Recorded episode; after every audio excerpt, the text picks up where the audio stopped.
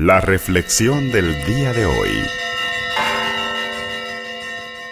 Lectura del Santo Evangelio según San Mateo. En aquel tiempo Jesús dijo a sus discípulos, Dichosos los ojos de ustedes porque ven y sus oídos porque oyen.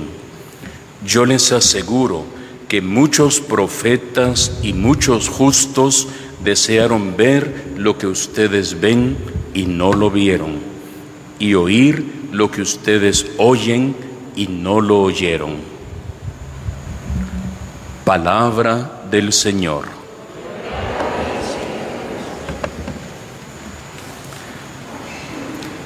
Hoy, como hemos recordado al inicio de nuestra celebración, estamos haciendo una memoria muy particular de los santos Joaquín y Ana, abuelos de Jesús. Y solo por curiosidad quisiera saber, si se puede, cuántos abuelitos hay aquí presentes, cuántas abuelitas. Levanten la mano. Aquí alegre. Démosle un aplauso a todos los abuelos.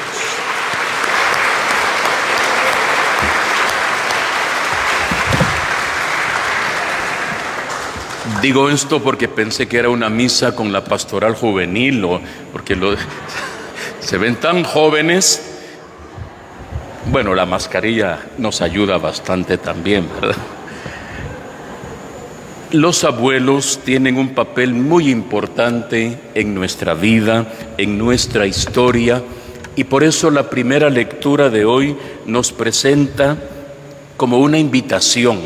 Dice, hagamos el elogio de aquellos hombres ilustres que fueron nuestros padres. Notemos que dice, hagamos el elogio. ¿Y qué es un elogio? Es un recuerdo agradecido que se convierte como en una felicitación. No solamente un recordemos, algo más sencillo, más vago, más genérico.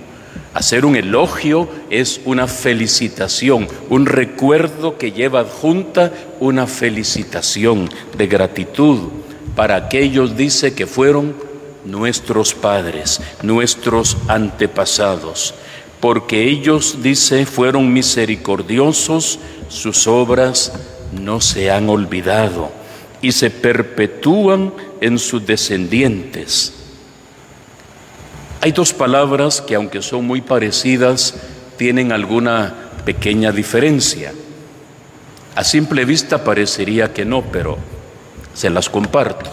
La primera, herencia. Y la segunda, legado. ¿Será lo mismo la herencia que el legado? ¿Usted qué está dejando o qué pretende dejar? La herencia es, diríamos, lo que uno deja en bienes materiales para su esposa, su esposo, sus hijos o los nietos. Esa es la herencia, lo que se ha podido ir construyendo a través de los años con el trabajo, y es fruto de su esfuerzo y de su dedicación. El legado es una especie de herencia, pero es espiritual. El legado se transmite, no se regala como un bien, una casa, eh, un vehículo, una moto, tres patos, cuatro cochinitos, tres vacas, tres gatos, lo que sea. Una herencia son bienes materiales. Un legado es lo que uno lleva por dentro y que se transmite de generación en generación, que es invaluable. En el legado va junto su coherencia, su honestidad, su transparencia, el amor a la verdad, la lucha por la justicia, la caridad, la solidaridad, todo lo que usted pudiera ahorita recordar de sus papás o de sus abuelos, Yo tuve la dicha de conocer a mi bisabuela y murió cuando yo tenía como 17 años, mi bisabuela. Entonces, eh, recuerdo muchos aspectos de mi bisabuela y claro también de mi abuela que murió hace pocos años. Y uno dice, ahí está el legado que nos han transmitido, las tradiciones, las costumbres familiares, la vivencia de lo que ellos han hecho, pero desde dentro con su vida. Y es lo que les da valor. Los bienes materiales, la herencia física se puede terminar, usted puede venderla, puede permutarla, pero el legado es el bien inmaterial, pero es lo que a usted le da valor y le da sentido y que usted lo puede transmitir a la siguiente generación. Una herencia física, usted puede recibir una casa, pues en el momento en que ya sus hijos pueden estar grandes, dice, bueno, vamos a ampliarla o vamos a botarla, vamos a hacer otra, y esa herencia se transforma o dice, la vamos a mejor vender para comprar otra cosa. Y se acabó la herencia. El legado no. El legado, repito, se transmite y, hace grande y sostiene la vida de una familia a lo largo de la historia.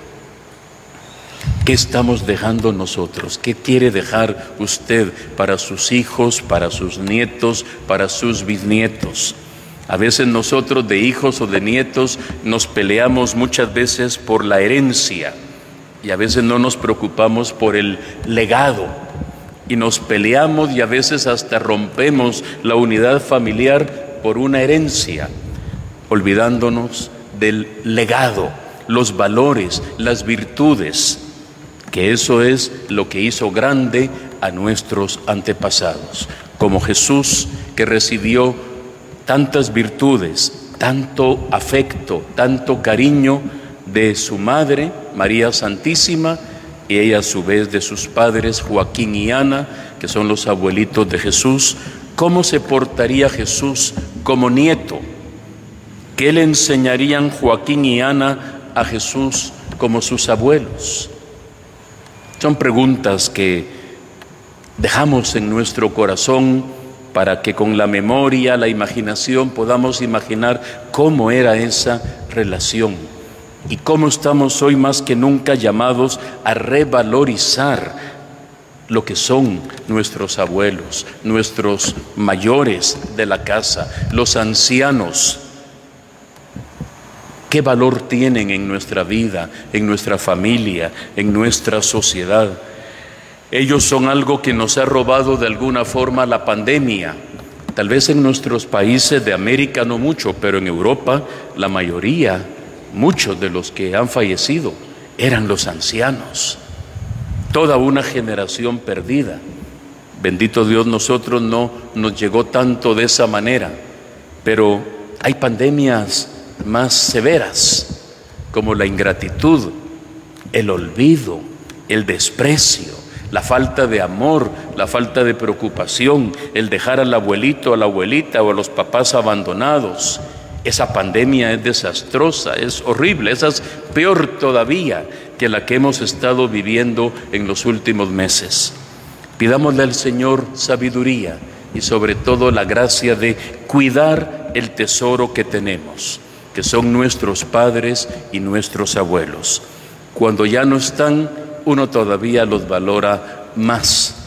Y lo importante es lo que en vida podemos hacer por ellos. Eso es lo que a uno le da sobre todo más satisfacción y se convierte, como dice la primera lectura, en un elogio, no en un solamente qué bueno era mi papá, qué buena era mi mamá, sino que se convierte en una memoria del legado. Es que era bueno porque era recto, ayudaba, era generoso, era servicial, mire, trabajaba, todo eso es lo que hoy le pedimos al Señor, que nos ayude con sabiduría a valorar en nuestros padres y en nuestros abuelos. Que así sea para todos nosotros.